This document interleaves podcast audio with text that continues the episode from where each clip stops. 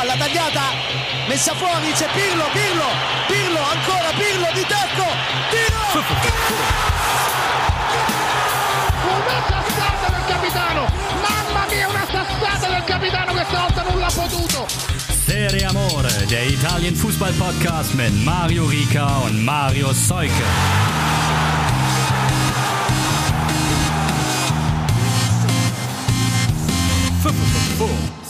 Ciao a tutti, frischer Stoff auf die Ohren aus dem Serie Amore Imperium nach dem zweiten Spieltag in der Serie A. Wir melden uns live vom Mannschaftsgrillen des CFC Genua.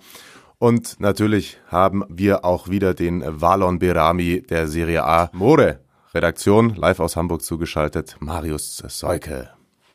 Soll ich das jetzt als Kompliment oder als Beleidigung auffassen? Weiß nicht, können wir noch ausdiskutieren. Freut mich auf jeden Fall, dass wir wieder da sind. Außerdem heute endlich mal wieder ein Gast. Der Tom, ihr findet ihn bei Twitter unterstrich Thompson, wird uns heute mit durch diese Sendung begleiten und unter anderem über Milan und Monza diskutieren. Freut mich sehr, dass du die Zeit gefunden hast, Tom. Ja, hallo, freut mich auch dabei sein zu dürfen. Kann ich euch übrigens wärmstens äh, ans Herz legen, wenn ihr es äh, mit Milan oder so haltet, ohne Witz immer eine meiner ersten Anlaufstationen, wenn ich ein Milan-Spiel habe, einmal durch die Timeline von Tom scrollen. Ähm, Finde ich immer sehr treffend, was da formuliert wird. Lasst uns aber ganz kurz mal, weil da muss ich mich selber ein bisschen loben, den Tabellenführer besprechen. Ah, Marius, ich habe dich überzeugt, vielleicht haben sie dich jetzt auch überzeugt. Die SSC Napoli fährt einmal über den Dino der Serie A hinweg, gewinnt 6 zu 0 gegen den CFC Genua durch die Tore von Lozano vor der Pause und dann noch Zielinski, Mertens, nochmal Lozano, Elmas und Politano, der einzige Wermutstropfen, die Verletzung Lorenzo Insignes. Das ist tatsächlich das Spiel, das ich auch selbst ja, fast über 90 Minuten aufmerksam verfolgt habe, da ich es kommentieren durfte. Und ich muss sagen, auch wenn er jetzt nicht getroffen hat, Neuzugang Osimen fügt sich sehr gut ein. Erstes, äh, also Startelfdebüt. Gattuso hat in so einem 4-2-3-1 spielen lassen. Nach der Verletzung in Sinjes kam Elmas und dann hat er kurz 4-4-2 gespielt bis zur Pause. Da war so bisschen der Zug draußen. Nach der Halbzeit hat er wieder umgestellt und wieder offensiver agiert und spätestens nach dem 2 0 war dann ähm, ja die Gegenwehr gebrochen und sie sind einmal drüber weggefahren über Genua, die wir ja nach dem ersten Spieltag ja, haben, haben wir schon gedacht, sie strafen uns Lügen. Nach dem Auftritt und vor allem, wie sie die Gegentore kassiert haben, muss man vielleicht sich doch nochmal überlegen, ob äh, Goran Pandev, Berami und Badel so gut äh, dastehen, wie der erste Spieltag den Eindruck machte. Aber da war es halt eben auch in Anführungszeichen nur Crotone. Habt ihr denn auch was von dem Spielchen gesehen? Tom wahrscheinlich nicht, der lief zeitgleich Milan. Genau, ich hätte es gerne gesehen, aber da hat mir die Liga ja einen kleinen Strich durchgemacht durch diese seltsame Corona-Situation und die Spielverschiebung. Hätte gerne Gattuso weiter angeguckt. Gefällt mir sehr, was er in Napoli macht, auch wie er mittlerweile Lozano wieder in die Spur gebracht hat. Das kann er ja. Hat er ja auch damals schon bei Cialanolo in Milan gemacht. Aus dem Loch rausgeholt. Aber wie gesagt, leider hatte Milan zu der Zeit Priorität. Ja, das muss man tatsächlich auch noch mal ganz kurz erwähnen. Du hast es angesprochen, die Corona-Situation. Da am Abend vor dem Spiel oder am Tag vor dem Spiel kam die Meldung, dass Mattia Perin positiv getestet wurde.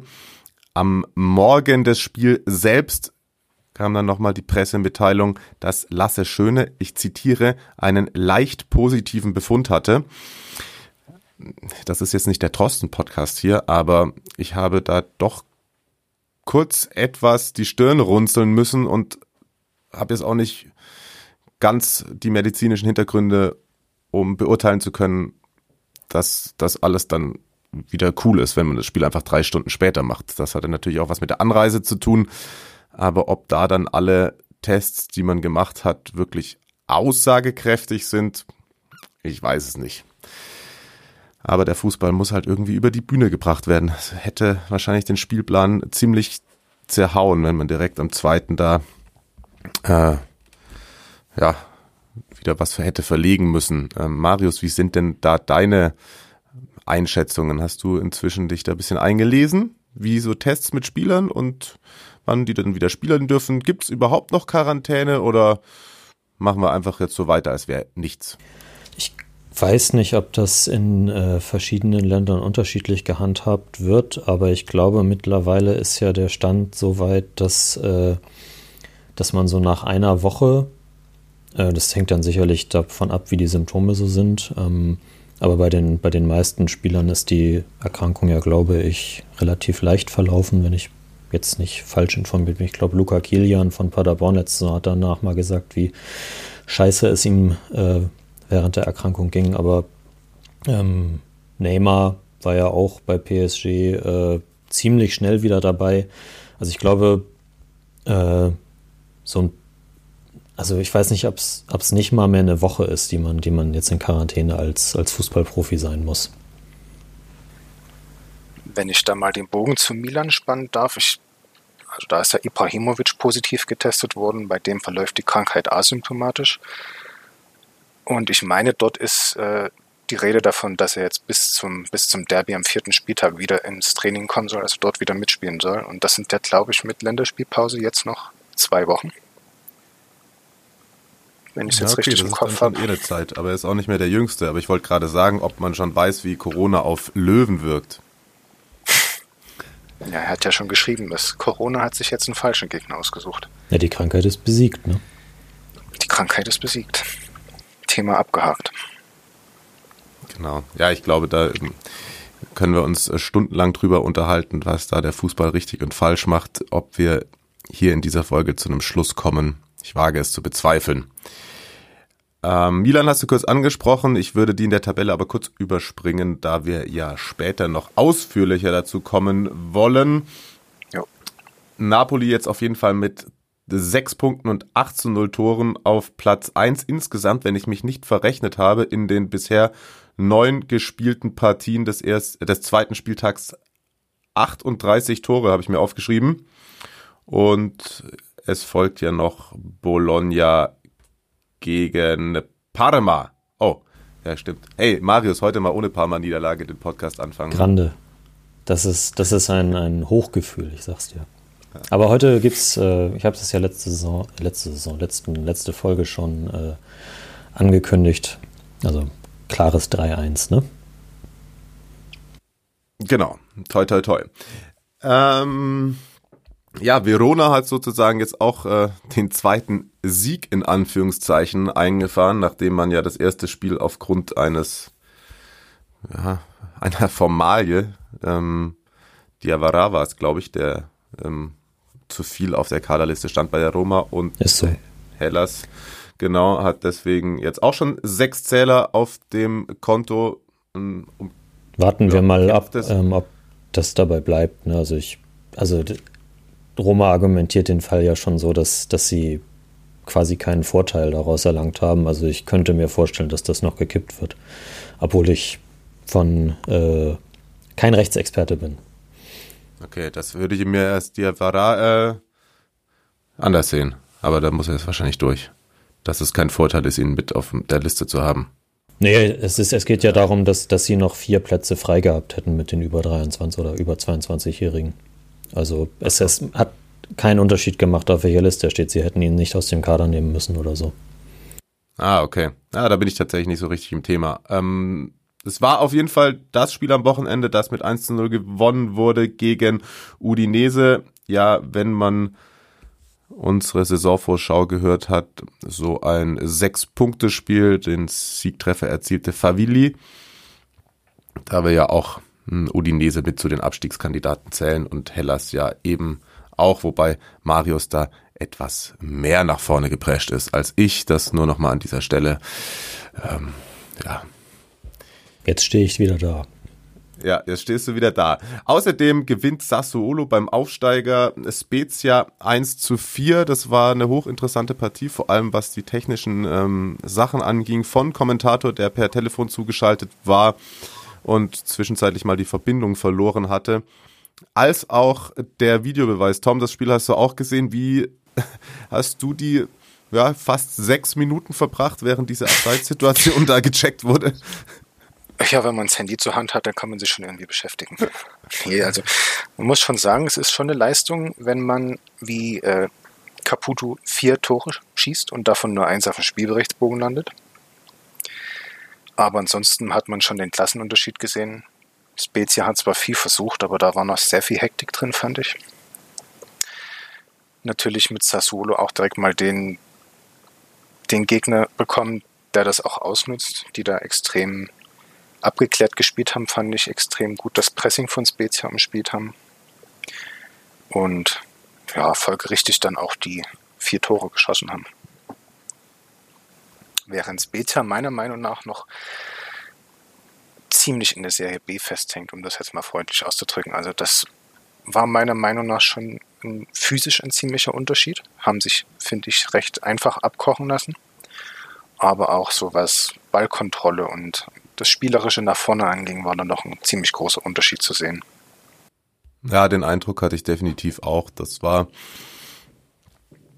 ja, das Wort naiv wird gerne für Aufsteiger verwendet, aber in der Partie, glaube ich, hm, trifft es das ganz gut. Und aber auch das Körperliche war ähm, sehr bemerkenswert. Da müssen sie doch noch an der einen oder anderen Stellschraube drehen.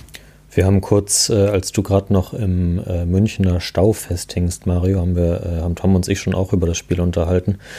Und äh, ja, mein, mein Kommentar dazu war eigentlich, dass es so ein bisschen war wie am ersten Spieltag bei Crotone gegen Genua, dass äh, sie halt schon versucht haben, weil sie ja auch in der Serie B durchaus offensiv unterwegs waren, äh, da mitzuspielen und dann, wie Tom das richtig gesagt hat, äh, Sassuolo hat die einfach abgekocht und ähm, dass äh, die Räume, die da entstanden sind, total ausgenutzt und äh, deswegen würde ich mich der, dem Prädikat naiv auf jeden Fall auch anschließen. Bevor wir zum Topspiel von gestern Abend kommen, noch zwei sehr torreiche Spiele.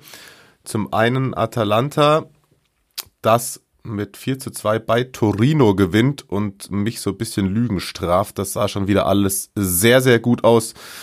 Nach Rückstand ähm, Belotti kamen die Bergamaschi zurück durch Gomez, Muriel und hatte Bur Belotti vor der Pause nochmal mit dem Anschluss und Derun dann mit dem Endstand 54. Torino. Ich habe sie nach dem ersten Spieltag noch gelobt, dass die defensiv ja, Taktik Giampaolos schon zu greifen scheint, aber halt, es scheint wohl doch nur so, denn ähm, ja, Atalanta ist dann doch wieder ganz schön gut in Schwung gekommen. Man muss an der Stelle ja auch sagen, dass da noch ziemlich viele Spiele gefehlt haben bei Atalanta mit Ilicic, Cimciti, Romero, auch der Neuzugang Miranchuk aus Russland. Also da kommt noch einiges an Qualität nach. Ja, ich glaube, ich habe mich zu weit aus dem Fenster gelehnt, als ich Ihnen eine schwere ähm, Saison prognostiziert habe. Man kann es natürlich auch nicht vorhersehen, dass, äh, weiß nicht, man denkt vielleicht, Papu Gomez wird auch irgendwann mal älter, aber vielleicht wird er auch einfach immer besser. Denn äh, was der in der ersten halben Stunde da mit, mit der Verteidigung von Torino gemacht hat, das war ja, also wie vom anderen Stern. Einfach die drei Tore, die Atalanta geschossen hat, alle wahnsinnig großartig. Ja, da, ähm, aber ganz ehrlich, ich schwenke auch, wenn es sein muss, wieder zum Atalanta-Fanboy-Tum über, wenn es so läuft und dann stimmt der Tabellentipp halt nicht. Apropos Tabellentipp, wie habt ihr Inter gesehen?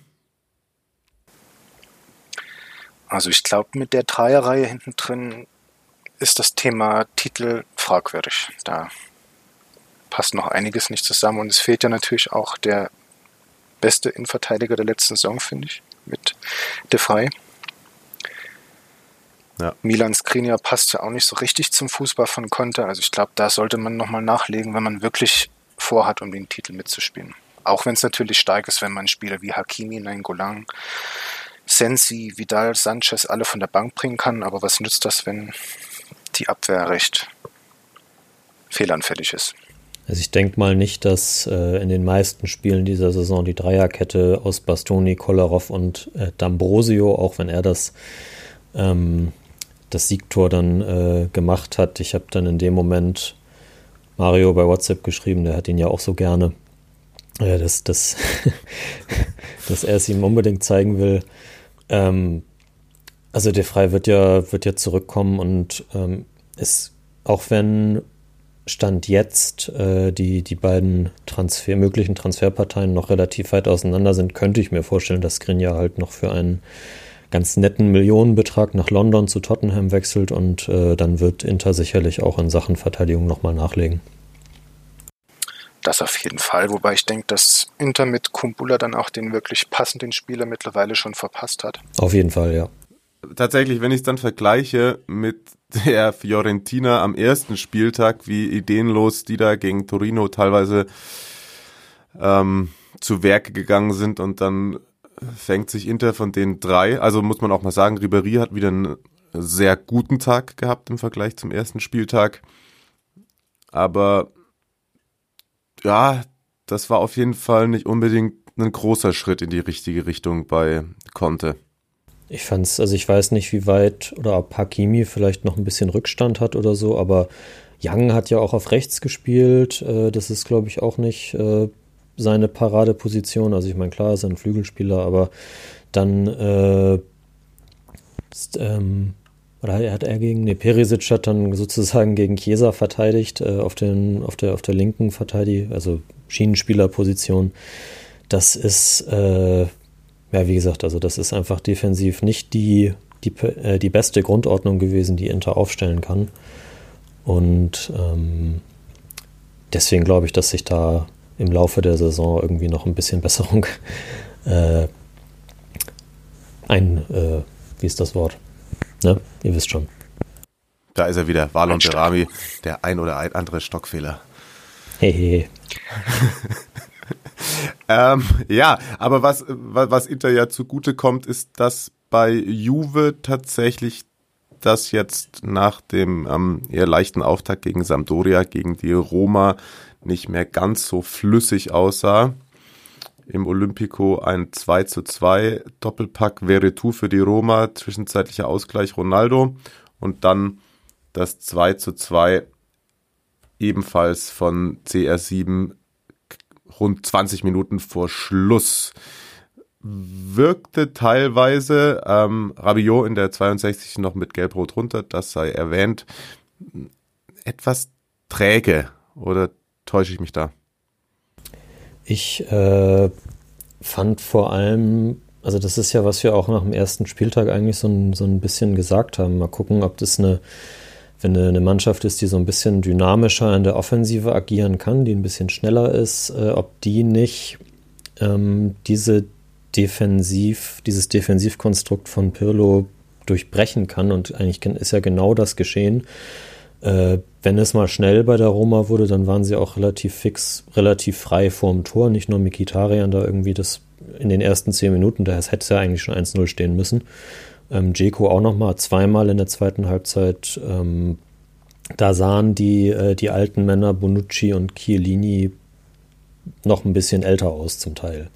Und äh, da fehlt dann sicherlich auch ein Delicht, der ja noch zwei, zweieinhalb Monate ausfallen oder anderthalb Monate, zwei Monate ungefähr ausfallen wird, äh, doch beträchtlich. Ja, ich fand auch, ähm, muss ja nicht nur auf Juve ähm, einhauen. Ich fand, die Roma hat es eigentlich ganz gut gemacht. Ähm, wie hat euch da Kumbula gefallen? Ist mir, ich habe das Spiel nur mit einem Auge verfolgt, ehrlich gesagt, ist mir weder besonders positiv noch besonders negativ aufgefallen. Aber wenn du gleich beim, was ist, was das erste Spiel, hat er am ersten Spieltag gegen Hellas auch schon gespielt? Äh, wenn du dann gleich mal gegen CR7 ran musst, ist natürlich auch eine Ansage so, ne? Ja, ich glaube, er wird sich da ähm, eingrooven. Und ähm, ja, am kommenden Spieltag dann ja für Juve das Topspiel gegen Napoli. Ich möchte auf keinen Fall unter den Tisch fallen lassen, was der andere Aufsteiger an diesem Spieltag fabriziert hat. Es wurde scherzhaft schon gesagt, wir sollen ihn ruhig öfter grüßen, dann ähm, trifft er auch und das ist jetzt natürlich für Tom und mich ähm, prädestiniert, etwas äh, Luca Caldirola abzufeiern, der mit Benevento den Auftakt gewonnen hat bei Sampdoria. Die Herrschaften aus Genua gingen zwar mit 2 zu 0 in Führung durch Quagliarella und Colli, dann aber Caldirola in der 33. in der 72. und im Endeffekt war es äh, Letizia, meine ich, in der 88. Korrekt. Zum äh, Sieg für die Hexen die haben das ganz gut gemacht, würde ich sagen. Also ich, nach, nach, nach der 20. Minute habe ich gedacht, ui, ui, jetzt äh, geht's dahin und bei Ranieri funktioniert's, aber Benevento muss man sagen, wirklich Chapeau. Tom, das Spiel hast du auch gesehen, hast du mir geschrieben, ne? Ja. Also, ich muss schon sagen, es ist vor allem verdient. Die zweite Halbzeit war wirklich sehr stark von Benevent und auch was die, die Mentalität anging, was den Willen anging, hat man da deut deutlich den Unterschied zu Sampdoria gemerkt. Dass natürlich Calirola doppelt trifft, das ist, tja, das glaubt einem vermutlich auch keiner vor dem Spieltag. Von Sampdoria bin ich persönlich ein kleines bisschen enttäuscht. Ich habe mir die eigentlich, ja, ich habe ein klein bisschen Sympathie, muss ich sagen, für den Verein gerade auch wegen Quagliarella vorne drin, haben viel interessante Sachen gemacht, auch auf dem Transfermarkt. Ich habe es vorhin schon gesagt, äh, zu Marius, wo du noch nicht da warst. Gerade Damsgaard finde ich interessant. Kantreva passt eigentlich gut dort rein. Aber das war schon, also gerade in Halbzeit 2 sehr bieder, sehr enttäuschend. Ja, geht mir ähnlich. Also ich mag sie auch. Ich mag die Trikots, ich mag die Mannschaft. Ähm, ich fand ähm, das Vorstellungsvideo von Cantreva sehr ordentlich gelungen in Zeiten von in denen äh, sich jeder Verein für irgendeine Spielerpräsentation irgendeinen Blödsinn ausdenkt, fand ich das tatsächlich sehr charmant, aber wahrscheinlich auch eben, weil da Quagliarella so nett bedient wird. Ihn hat er jetzt, glaube ich, in dem Spiel noch nicht gefunden, hat aber von Beginn an gespielt und wurde dann ausgewechselt, wenn ich das richtig in Erinnerung habe. Ah, doch, Quatsch, das 2-0 hat er sogar vorbereitet für, von Collie. Sogar per Flanke, also genau ja. das, was er eigentlich sehr gut kann. Genau. Und ähm, ja, muss irgendwie Ranieri auch wieder aufpassen, dass äh, Sampdoria dann nicht in so Gewässer kommt, wo man dann so vor sich hin suppt und dann irgendwann auf einmal wieder gegen einen Abstieg kickt. Aber ähm, lass uns noch ein bisschen zwei, drei Worte über Benevento verlieren die ja auch einiges auf dem Transfermarkt gemacht haben. Leider Gottes, ähm, als hätten wir es verschrien, Oliver Kragel, spezieller Freund der Redaktion, ähm, konnte verletzt nicht mitwirken. Ich weiß gar nicht, was er genau hat. Nichts Schlimmeres, glaube ich. Aber der hatte ja in der vergangenen Saison auch ab und an mal ein paar Wehwehchen und ist deswegen auf nicht so viele Spiele gekommen. Und angesichts dessen, was sie sich alles geholt haben, könnte es ja eh passieren, dass ihm da die ein oder andere Spielminute flöten geht. Äh, Glick hat gespielt direkt.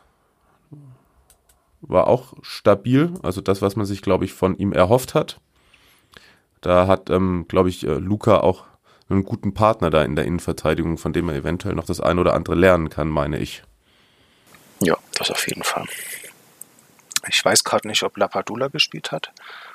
Ist eingewechselt worden von dem bin ich ja, ist eingewechselt worden, durch die Milan-Zeiten ein Freund geworden. Hat jetzt vielleicht dort nicht ganz geklappt, qualitativ, aber er hat sich immer reingehängt, er hat immer alles gegeben, hat immer alles versucht und deswegen war das aller Ehren wert und ich freue mich wirklich immer, wenn er, wenn er trifft, wenn er Spielzeiten in der Serie A bekommt.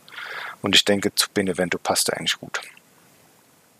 Er hat sich ja letzte Saison auch bei Lecce schon sehr aufgerieben und äh, da auch seine 9, 10, 11 Tore oder wie viel er gemacht hat. Also das wird er sicherlich bei, äh, bei Benevento, wenn er denn äh, so drin ist, dann in der Mannschaft, dass er von Anfang an spielt, äh, auch wieder schaffen kann. Caprari hat auch von Anfang an gespielt. und auch ein Tor vorbereitet. Da auf links außen sicherlich dann einer der Konkurrenten für den Olli. Ja, ist aber auch einer, den ich sehr gerne mag, äh, der Caprari und auch, auch wenn er ein bisschen in die Jahre kommt, ist das Markus Sau, finde ich auch auf jeden Fall so ein Stürmer, der, den man reinwerfen kann in der Serie A. Habe ich zu ach Quatsch, zu Cagliari-Zeiten sehr bewundert, Markus Sau, gerade durch seine Geschwindigkeit. Einer meiner Lieblingsspieler dort. Ich habe mich äh, gewundert, dass er erst 32 ist. Das mit Cagliari, das, das wirkt schon so unglaublich lange her. Aber ja, der, da war der richtig stark auf jeden Fall. Ja, habt ihr noch ein spezielles Anliegen, über das ihr sprechen wollt, bevor wir den Bogen zurück zu Milan schlagen? Ja, Lazio hat noch 2 zu 0 gewonnen bei Cagliari eben. Ähm, die waren ja in der ersten Halbzeit haben die ein sehr gutes Spiel gemacht, muss man sagen, aber dann äh, hätten sie sich auch nicht beschweren können, wenn, wenn Cagliari in der zweiten Halbzeit ein oder zwei äh, Tore gemacht hätte. Hat einmal Simeone recht kläglich vergeben und äh, äh, Walukiewicz war es, meine ich, oder so heißt er, ne? Ähm, hat nach einer Ecke oder einem Freistoß verpasst. Also da mit bisschen mehr Spielglück für Cagliari steht es dann 2-1. Und dann ist es eben so, dass, dass die, die höhere individuelle Qualität in Form von Chiro Immobile, wenn du den dann so frei zum Schuss am 16er kommen lässt, dann macht er halt das 2-0. Ähm, aber größtenteils fand ich es nicht wahnsinnig überzeugend, was Lazio gemacht hat. Nun ist Cagliari auch kein Kanonenfutter, das ist ja ganz klar. Aber ja, wie gesagt, und dann ist es eben auch genau das Problem, was, was bei Lazio eigentlich viele prognostizieren, dass da Stand jetzt äh, von der Bank kaum irgendwas nachkommen kann. Also die füllen natürlich die Bank auch dann teilweise mit Jugendspielern auf und äh, mit Leuten, bei denen man sich die Frage zumindest stellen kann, warum die bei einem Champions League-Vertreter unter Vertrag stehen. No disrespect. Ähm, das könnte sich im Laufe der Saison rächen, weil der Spielplan ja auch sehr eng getaktet ist. Ja, Lazari und Immobile die Torschützen, das der Vollständigkeit halber. Zu dem, was Marius gesagt hat, habe ich nichts hinzuzufügen. Das, glaube ich, einer der Tipps, der aufgehen könnte aus unserem, äh, aus unserer Saisonvorschau-Tabelle. Hat uns eher bestätigt, was wir da gesehen haben bei Cagliari. Ebenfalls 2 zu 0 auswärts erfolgreich. Das Team von Tom AC Milan, die Tore Kessier per Elfmeter kurz vor der Pause und Diaz in der 50. nach der Pause. Das Ganze ohne den ganz, ganz großen Ibra hat es trotzdem für den zweiten Sieg gereicht vor Hellas und hinter Napoli jetzt in der Tabelle erstmal auf Platz 2. Tom, wie hat es dir denn gefallen? Fandst du den Elfmeter äh, auch etwas fragwürdig wie ich oder hast du ihn einfach gerne genommen? Und ähm, insgesamt, wie sind so die Eindrücke der letzten, letzten Wochen? Ich habe die Partie gegen Bödo Klimp mir noch reingezogen und hatte dann wie in der Schlussphase des ersten Spieltags gegen Bologna das Gefühl, die Mannschaft ist hinten auf jeden Fall noch nicht ganz sattelfest. Jetzt hat man zumindest mal zu Null gespielt bei Crotone. Ja, alles in allem kann man, denke ich, zufrieden sein. Das 2 zu 0 ist verdient gewesen.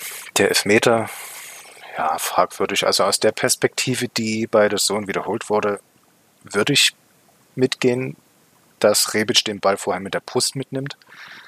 Aber ich möchte es nicht entscheiden müssen. Der Elfmeterpfiff selber, ja, ich denke, das kann man pfeifen, muss man pfeifen. Erste Halbzeit war stark. Man muss natürlich auch sehen, dass da auch ein kleines bisschen durchgewechselt wurde auf bestimmten Positionen. Diaz mit seinem ersten Auftritt, Tonali mit dem ersten Auftritt im Milan-Trikot. Letzter hat ein paar Minuten gebraucht, bis er drin war, war mein Eindruck. Hat dann aber genau das abgespult, was er auch bei Brescia abgespult hat. Also wirklich gegen den Ball extrem stark, mit dem Ball am Fuß, viele Sachen versucht, auch wenn noch nicht alles geklappt hat. Gerade die hohen Bälle von ihm sind ja auch so ein kleines Merkmal. Das hat bei diesem 35 Meilen pro Stunde Wind in Crotone nicht ganz funktioniert, wenn ich mich richtig erinnere. Ja, in der zweiten Halbzeit hat man gemerkt, dass dann da auch ein kleines bisschen die Luft rausgenommen wurde von Milan. Es waren anstrengende letzte Wochen. Und die einen wollten nicht mehr, die anderen konnten nicht mehr, auch wenn Crotone in den letzten 10, 15 Minuten nochmal nach vorne recht ordentlich gespielt hat. Kleiner Wermutstropfen ist natürlich trotzdem die Verletzung von Rebic, auch wenn es in Anführungszeichen keine, keine, kein Bruch ist im Ellbogen. Das heißt, da dürfte die Ausfallzeit jetzt hoffentlich nicht so lang sein. Trotzdem bei Dreifachbelastung sehr ärgerlich, aber alles in allem ein ordentliches Spiel und auch im Hinblick auf die letzten Wochen denke ich nochmal wichtig, dass man hier weiter in der Siegesserie oder dass man die Siegesserie fortsetzen konnte. Das Spiel gegen Klimt habe ich mir auch angeschaut. Ähnlich wie das Spiel gegen Crotone. Erste Halbzeit war gut und in der zweiten hat dann so ein bisschen der, der Faden gefehlt. Ich hoffe, dass dann da auch mit fortschreitender Zeit wieder ein kleines bisschen mehr Souveränität reinkommt und ein kleines bisschen mehr Stabilität. Ja, auch defensiv, da fehlt ja vor allem jetzt auch der Kapitän, Romagnoli, soll auch zum Derby wieder zurückkommen. Ansonsten sollen es ja auch noch zwei, drei Transfers richten. Es wird die Zeit zeigen, glaube ich, wie das bei Milan weitergeht, aber ich bin im Vergleich zu früheren Jahren doch positiv gestimmt. Hm, ja, das glaube ich auf jeden Fall. Aber du meintest gerade, dass in der zweiten Halbzeit, ich habe manchmal das Gefühl, da sind schon auch ein paar Spiele dabei, die es dann ein bisschen zu lässig angehen, ohne Name-Dropping zu machen. Aber gegen Bologna war es dann auch irgendwann so, ah, jetzt haben wir es gewonnen. Und ähm, ich glaube, hier in der Europa League Quali kann man ja sehr glücklich sein, dass die nicht noch das 3-3 da in der Nachspielzeit machen, wo die Zuordnung dann überhaupt nicht mehr gestimmt hat, was auch irgendwie so weite Abstände, weiß nicht, ob es die Kraft ist oder ja, so ein gewisser Schlendrian, der, der dann beim einen oder anderen sich breit macht. Oder täuscht er einfach? Ja, nee, der täuscht nicht. Es fehlt auch meine, also es fehlt wirklich der Kapitän hinten die ordnende Hand, aber das allein kann es natürlich nicht sein. Es fehlt mir gerade vor der Abwehr auch immer noch so ein kleiner Strukturgeber, der auch mal wirklich in solchen Phasen, wo der Gegner am Ball ist, wo der Gegner Druck macht, Tempo rausnimmt, versucht ein bisschen den Ball zu halten, Ordnung reinbringt. Das ist Benacer nicht, das ist Kessier nicht. Ich denke, Tonali ist es auch noch nicht, auch wenn natürlich mit 20 Jahren, wenn ich jetzt nicht komplett falsch liege, das Potenzial da sein sollte, dass er das wird. Aber ja, es wirkt schon so, als ob die Luft raus ist und dann fehlt es da teilweise schon an Führungsqualität auf, auf bestimmten Positionen, auch wenn Kia natürlich ein erfahrener Spieler ist. Ibra ja auch, aber gut, der fehlt jetzt auch seit einer Woche. Ich denke, dass äh, Tonali sicherlich genau aus diesem Grund geholt worden ist, äh, um eben genau das mitzubringen. Und äh, jetzt ist er noch nicht so lange da und äh, denke, der wächst dann schon in diese Rolle rein. Ja, das hat man ja auch gestern gesehen. Also wirklich die ersten paar Minuten waren noch ein bisschen hektisch, viele Ballverluste oder unpräzise Pässe. Aber mit der Zeit ist es, er ist zum alten Tonali geworden, wie man ihn aus Pescia kennt. Unterstreiche ich. Ich habe das, äh, das Spiel ab der 30. Äh, gesehen. Vorher hatte ich, hatte ich dir äh, bei Napoli gegen Genua zugehört und äh, dann dachte ich, gucke ich mal rüber, was Milan da so macht. Und jetzt ist es tatsächlich so, äh, meinte ich auch schon zu Tom, ich kann mich eigentlich an kaum was erinnern, was in diesem Spiel passiert ist. Weil dann natürlich auch in der zweiten Halbzeit ständig der, der, der Torpush aus, äh, aus Neapel gekommen ist. Tom, du hattest mögliche Transfers angesprochen. Welcher wäre denn der realistischste und welchen würdest du dir am meisten wünschen? Tja, das mit dem Realismus ist ein bisschen schwer zu beantworten. Die Situation Milans, also finanziell vor allem, ist sehr undurchsichtig, aber ich glaube, dass viele einfach von den, von den Namen, die da gehandelt werden, wegkommen müssen, weil einfach viel zu teuer. Stichwort Milenkovic für 40 Millionen wird nicht drin sein. Ich würde mir wünschen, dass man äh, Fofana von Saint-Etienne eventuell per Laie und Kaufverpflichtungen loseisen könnte, weil ich glaube, dass der dort perfekt hinten reinpassen würde. Ich befürchte aber, dass sich Saint-Etienne nicht auf solche Formeln einlassen wird und dass man dann umschwenken werden muss auf zum Beispiel Nastasic. Der Name geistert ja auch schon seit ein paar Tagen rum. Auf jeden Fall muss ein Innenverteidiger kommen. Es ist für, vier Wett äh, für drei Wettbewerbe einfach zu dünn aufgestellt. Auch wenn Gabia die eher dürftige Form aus der Vorbereitung mittlerweile mehr oder weniger hat vergessen lassen. Spielt jetzt durchaus ordentlich. Und was ich mir wünschen würde, wäre auf jeden Fall auch noch ein zentraler Mittelfeldspieler, gerne auch ein Mittelfeldspieler, der ein bisschen mehr Kreativität reinbringt, weil ich glaube, dass es gefährlich ist, sich dort bloß auf Chalanolu zu verlassen. Bei 40 bis 50 Spielen im Optimalfall. Ja, und natürlich im Hintergrund geistert ja auch der Name Jens Petter Hauge immer wieder rum. Soll sogar im Laufe der Woche von Milan perfekt gemacht werden. Ist eine Gelegenheit, die muss man nutzen. Und ich hoffe auch, dass sie genutzt wird, auch gerade im Hinblick auf die Ausfallzeit von Rebic. Da sind wir sehr gespannt. Ähm, ja, zentraler Mittelfeldspieler mit bisschen Kreativität, den ähm, hätte ich auch in Bremen gerne. Aber es ist ja kein Wunschkonzert hier.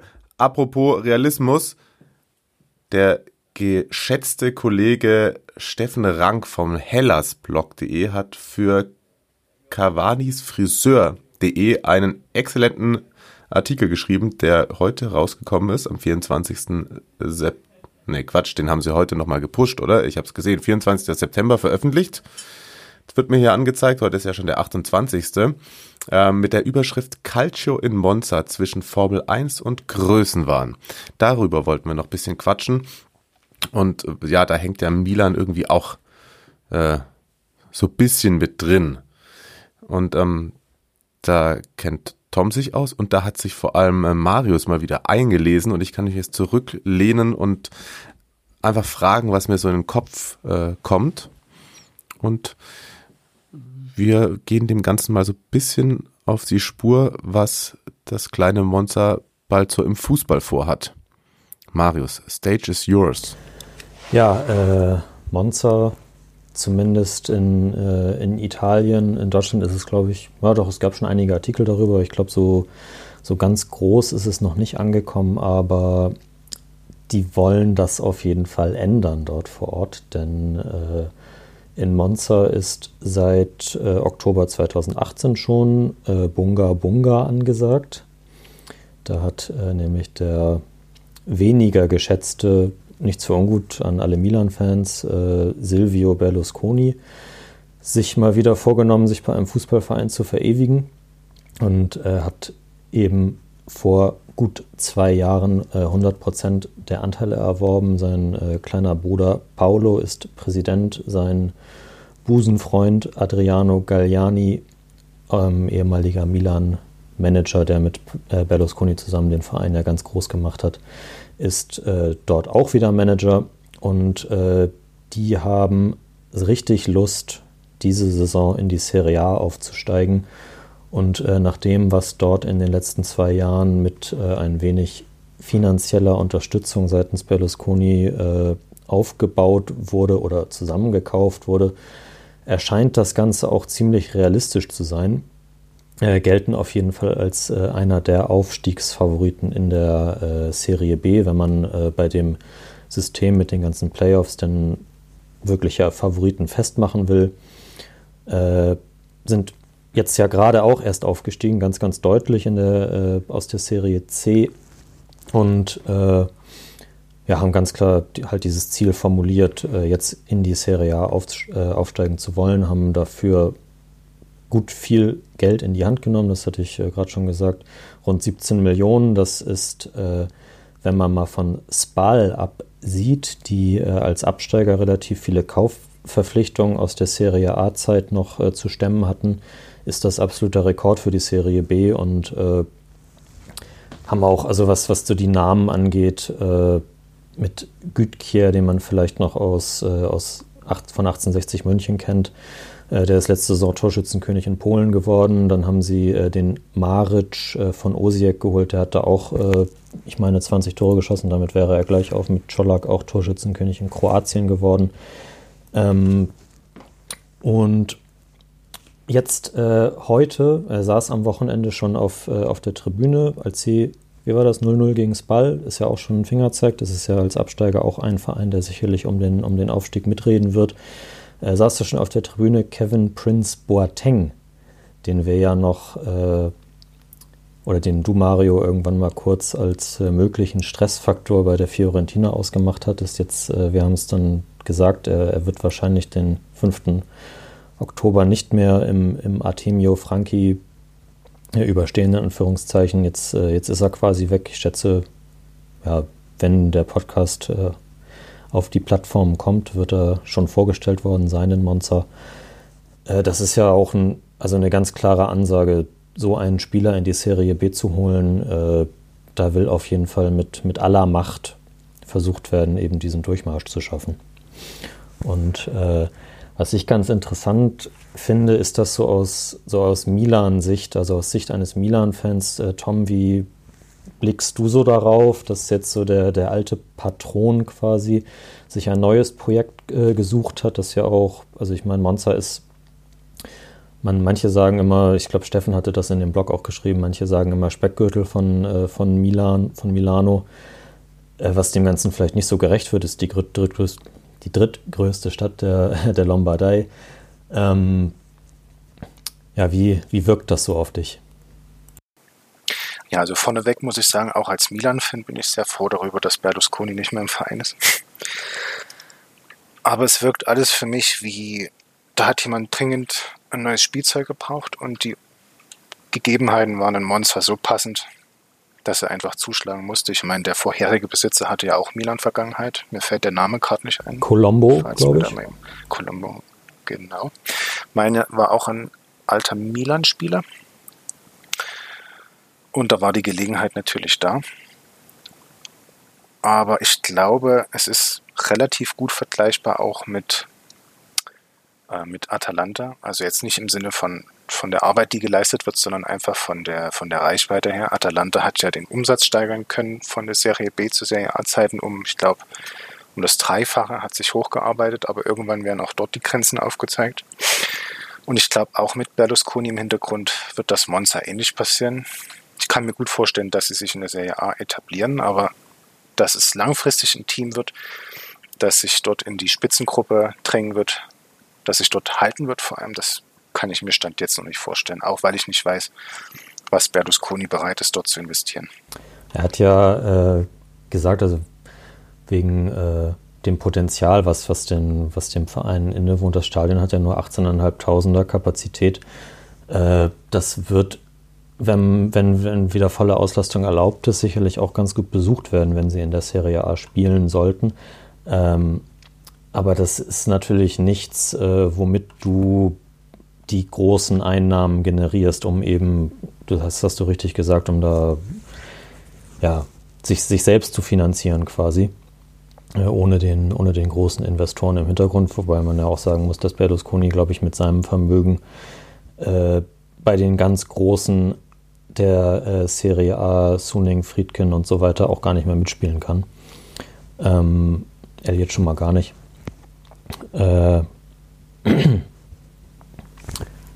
Äh, der nächste Stockfehler gerade. Ja, das wäre jetzt immer eine Frage gewesen. Was kann man Berlusconi denn finanziell so zutrauen und wie lange glaubt ihr, hat er Spaß an so einem Projekt noch oder beziehungsweise wie lange kann er überhaupt noch Spaß an so einem Projekt haben? Also wenn ich mir so die letzten Monate von Berlusconi in Milan anschaue, dann denke ich schon, dass es finanziell vielleicht bei ihm noch reicht, um den Verein in der Serie A zu etablieren. Aber für die, wie eben jetzt schon mehrfach gesagt, für diese Top, Top-Gruppe wird es nicht reichen. Spaß ist, ja, man weiß bei Berlusconi immer nie, was so die Intention hinter, hinter diesen ganzen Aktionen ist. Manche sagen, er macht es nur aus Rache Milan gegenüber, wobei ich sage als Milan-Fan, Rache müsste ich empfinden. Für den Zustand, in dem er Milan hinterlassen hat mehr oder weniger freundlich ausgedrückt. Ähm, ja, es wird sich zeigen, die Intention, die Dauer, wie er da investiert. Ist schwierig vorauszusagen, gerade bei Berlusconi. Ja, und dann ist er jetzt auch schon äh, 83. Ähm, oh, wird, wird morgen 84, sehe ich gerade. 29. Ähm, 9. Sein, sein Buddy Galliani ist jetzt ja auch nicht gerade. Also es, also es, muss schnell gehen, wenn man noch ein paar Mal VIP-Loge und Bunga Bunga in Serie A machen schnell Gehen, ja. Das bei da, da, da, da, haben sie ja alles reingelegt, äh, damit, damit das halt geschafft wird.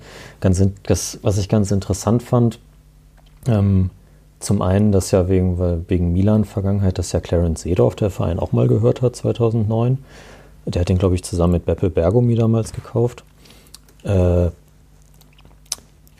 und wegen der Intention, äh, also ein Stück weit hat man auch vielleicht das Gefühl, dass, äh, dass ich weiß nicht, was, was Berlusconis äh, politische Ambitionen noch so sind, aber er ist ja auch mal mit, dem, äh, mit der Prämisse da reingegangen, wir wollen äh, nur Italiener, keine Tätowierten und keine Bärtigen oder so haben. Ähm, davon ist er ja mittlerweile auch schon ab, äh, abgewichen. Es gab im, ähm, ich glaube, bei, beim Deutschlandfunk einen ganz interessanten Artikel, äh, wo er gerade da eingestiegen war. Ähm, der Chef der, der größten Ultra-Vereinigung ist irgendwie auch Teil einer neofaschistischen Partei. Und äh, deswegen frage ich mich tatsächlich so ein bisschen, was ist, wie, was ist Kevin Prince Boateng bewegt, dahin zu gehen, der sich ja immer ganz deutlich gegen den Rassismus in den italienischen Stadien ausgesprochen hat, da auch zum Teil irgendwie vom Feld gegangen ist und so. Ähm, vielleicht sind diese Ultras auch mittlerweile aus dem Stadion rausgeschmissen worden, aber das kann man sich eigentlich bei Berlusconi, der Na, ist ja Aktuell sind sie auf jeden Fall nicht da, würde ich sagen. Ja gut, klar. Äh, 1000 Leute, die, die Hellas-Fans haben auch äh, am Ende des Spiels durchaus beachtlich mitgesungen. Ähm, jetzt am Wochenende. Äh, ja, aber deshalb, also man weiß ja, wo, äh, wo Berlusconi politisch so zu verorten ist und äh, hat ja auch Milan immer dafür benutzt, um äh, dann kauft er nochmal einen neuen Star und holt sich mal wieder ein paar Stimmen so, ne? Ja, deswegen auch diese Aussage, dass ich absolut keine Ahnung habe, was die Intention von ihm ist. Politisch, ich meine, aus Deutschland kann man es schlecht beeinflussen, äh, kann man schlecht sieht man schlecht, was Berlusconi selber noch vorhat. Aber ich denke, aktuell ist es mehr ein Spielzeug als irgendwie ein politisches Werkzeug, so wie er Milan teilweise manchmal behandelt hat. Ja, sicherlich ist da auch äh, einfach die Möglichkeit nicht mehr so gegeben, weil er ja die, an die höchsten Ämter gar nicht mehr reinkommt. Ähm, Giulio Donati haben sie auch verpflichtet, äh, Ex-Bundesligaspieler. Der hat äh, zu Sport 1 in einem Interview gesagt, äh, man könnte das Ganze mit RB Leipzig vergleichen. Das ist, glaube ich, äh, wenn wir dann wieder bei der, bei der Investitionsmöglichkeit von Berlusconi sind, völliger Quatsch. Also da RB Leipzig ist, man kann da ja zu stehen, wie man will, aber das ist ganz anders aufgebaut worden und äh, von Anfang an mit dem, mit dem Blick auf, äh, auf die Jugend, auf ein ganz bestimmtes System. Und äh, das ja, und bei RB Leipzig geht es auch ein bisschen darum, dass noch etwas anderes vom Markt Sicherlich, wird, aber wenn ich das einstreuen das ist, Das ist sicherlich richtig, ja. Ähm, aber von, von der, sagen wir mal, sowohl Mateschitz als auch Berlusconi sind sich politisch bestimmt nicht allzu fremd. Nee, genau, aber ich glaube, dass, äh, ja, das, wie gesagt, also das ist ganz anders aufgebaut worden. Ähm, hier sind viele sehr Serie A erfahrene Spieler schon in die Serie C geholt worden. Wenn ich an äh, Paletta denke zum Beispiel, der ja lange äh, in Parma gespielt hat, äh, Brocchi auch als Trainer. Ähm, noch ein Fun Fact: äh, Im ersten Jahr, was im ersten Jahr? Nee, im, im zweiten Jahr sind sie äh, im, in den Playoffs gegen Imola raus. Also Monza ist an Imola gescheitert. Ähm, da äh, es, ist, es geht, es ist halt nicht auf. Das war jetzt so ein Formel 1-Gag, oder? Ja, ist Den richtig. ich nicht verstanden habe. Eigentlich kenne ich mich auch damit auch überhaupt nicht aus, aber es, ja, ja. Genau. Aber da läuft es gerade auch nicht so gut in Monza, oder? Achso, Modena, nee, Maranello. Modena. Ah, genau. ähm, so. nee. Oh, jetzt wird es ganz ja, dünn, ja, das ja. Eis. Nee, aber ich glaube, da läuft es gerade auch nicht so gut. Vielleicht äh, will Berlusconi da ja auch noch ein bisschen investieren. Aber es ist auf jeden Fall äh, ein, ein, furchtbar, also ein furchtbares Projekt, ein, ein sehr äh, interessantes Projekt und äh, ich glaube, wir dürfen uns nicht wundern, wenn äh, Monza nächste Saison dann in äh, Serie Amore Staffel 3 auch regelmäßig in der Spieltagsnachbesprechung stattfindet. Wobei man dann natürlich auch noch mal abwarten muss, ob Galliani mal wieder seine, seine Spürnase wiederfindet, die er lange Zeit bei Milan hatte, die er dann im Laufe der Zeit aber verloren hatte, so gerade in den Jahren von, ja, von 2009 bis 2000. 17. Ich muss gerade überlegen, wann die Chinesen Milan von Berlusconi übernommen haben. 17 war es, ja. 17. Da waren schon einige sehr fragwürdige Transferentscheidungen dabei, um das mal freundlich, freundlich auszudrücken. Und die kann er sich, glaube ich, bei Monza nicht leisten, wenn es denn in die Serie A gehen soll. Ja, mal sehen, wie die, äh, die teuren Stars, Serie B Stars, äh, da einschlagen. Also wie gesagt, äh, wenn man sich den Kader anguckt, da ist äh, jetzt schon sehr viel Serie A-Erfahrung oder auch generell Erstliga-Erfahrung äh, vorhanden.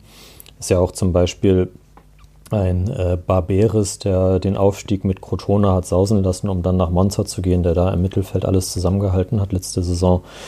Ähm, die Qualität, um sich da, ich bin jetzt kein riesiger Serie B-Experte und kann nicht alle, alle anderen Mannschaften da einschätzen, aber die Qualität dürfte jetzt schon da sein, ähm, was hältst du von Brocchi als Trainer? Der hat ja auch mal ein paar Milan-Spiele gemacht. Schwierig einzuschätzen. Es war leider nicht die Zeit, wo ich zu Milan gekommen bin. Ein bisschen.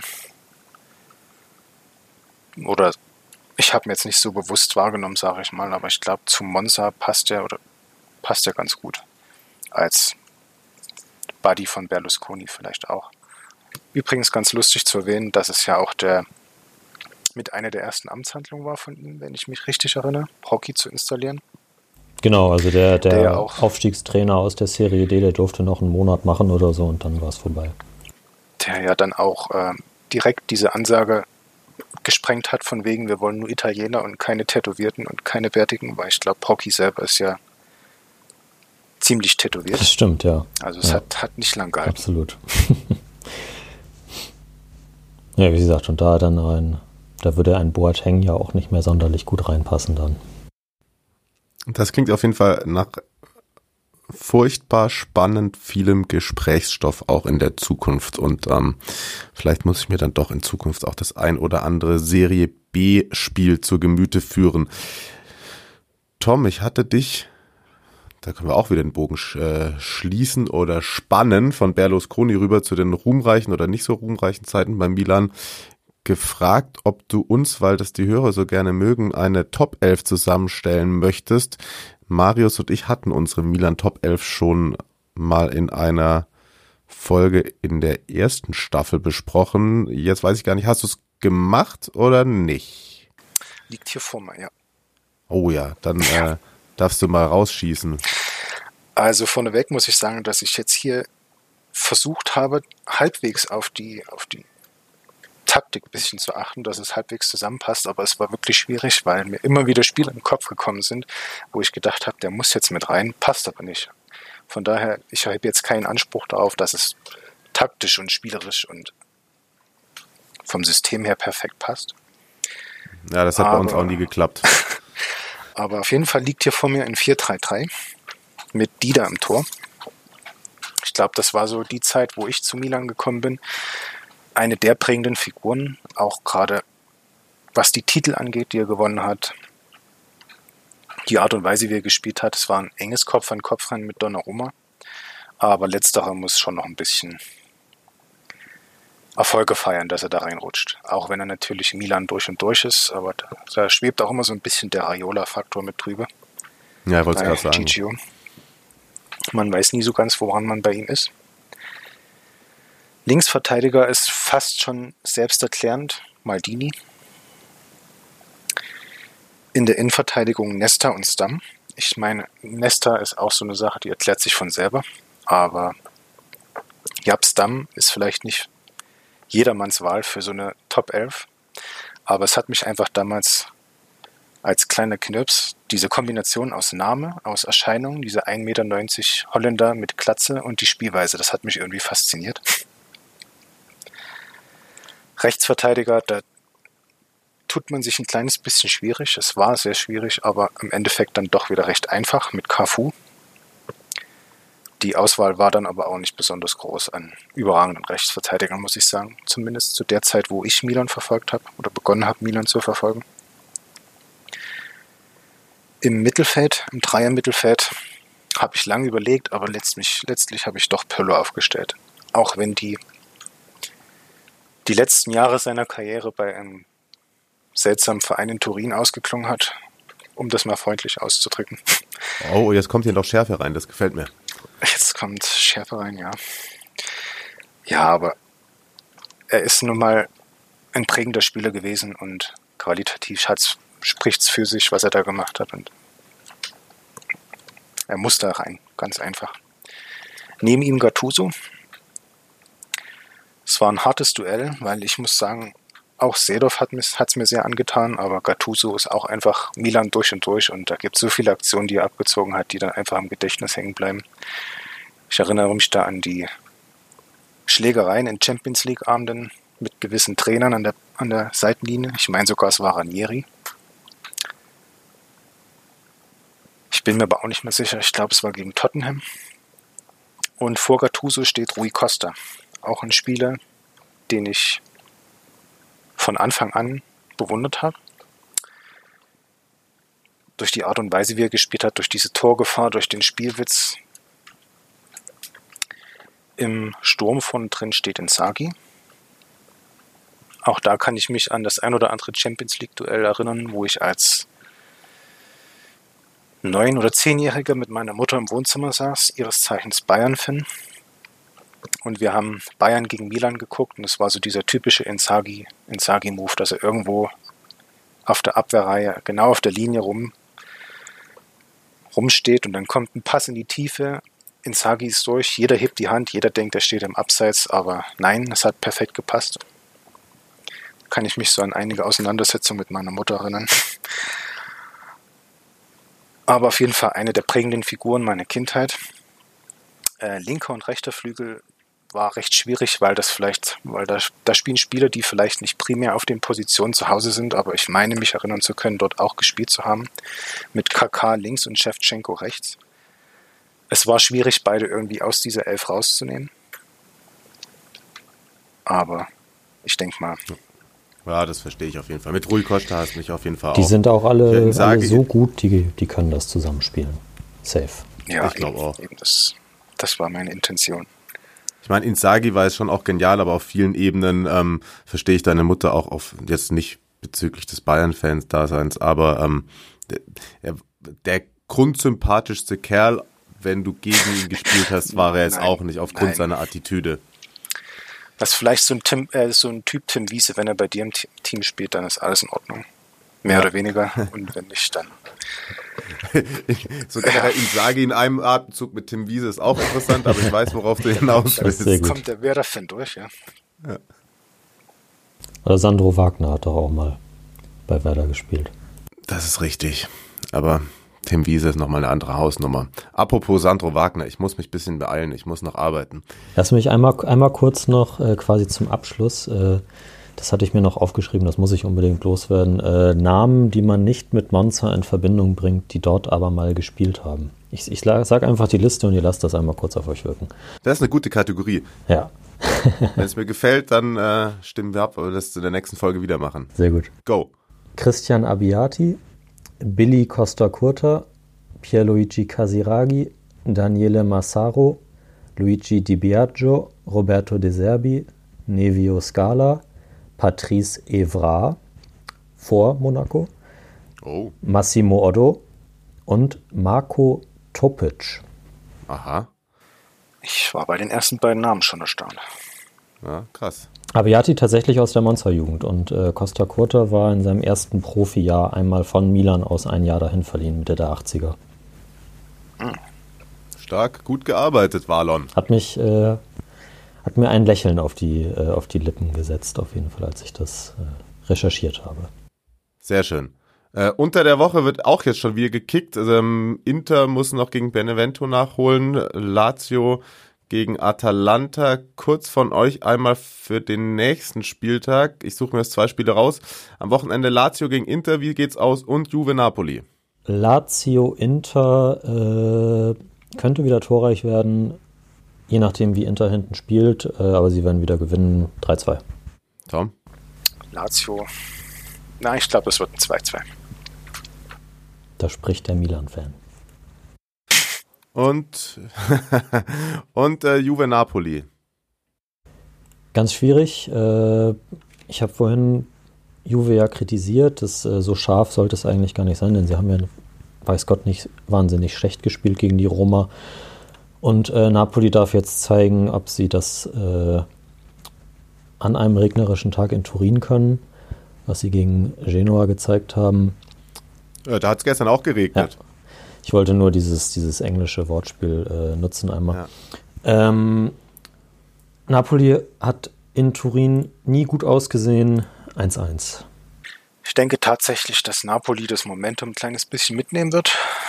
Aber es wird ein enges Spiel. 3-2 für Napoli. Sehr cool. Sage ich auch. Ich glaube, Napoli gewinnt.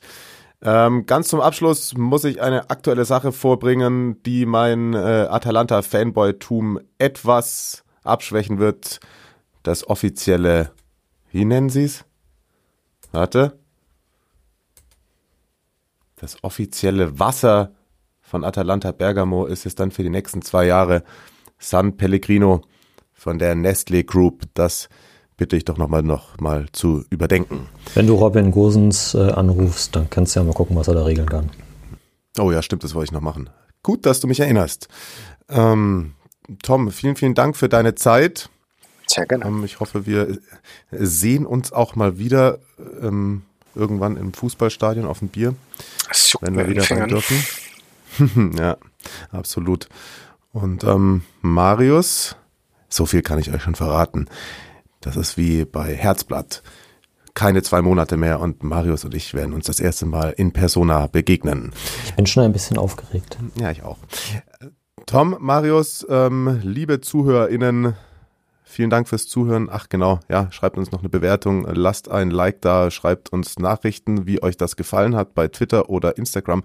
Whatever, ihr kennt das ganze Prozedere. Reingehauen und bis zum nächsten Mal. Macht's gut, bis dann. Tschüss.